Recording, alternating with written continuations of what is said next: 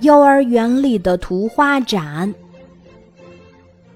一大早，星星幼儿园里就充满了欢声笑语。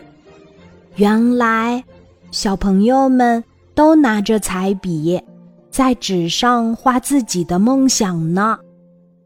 东东画了一艘香蕉船，一个小男孩站在船头，张开双臂。像要飞的样子，他得意地告诉老师：“这个小男孩就是我，我长大了要坐香蕉船去旅行。”东东的愿望真美好呀！老师笑着说：“又去看天天的画儿。”天天指着自己的画儿说：“这是我以后的家。”烟囱是苹果做的，房子是大树做的，树上住着好几只小松鼠，我天天和小松鼠一起玩儿。大家听了都很羡慕天天的房子，天天慷慨地说：“以后你们都来我的房子里玩吧。”老师走到乐乐的身边问。乐乐，你画的是什么呀？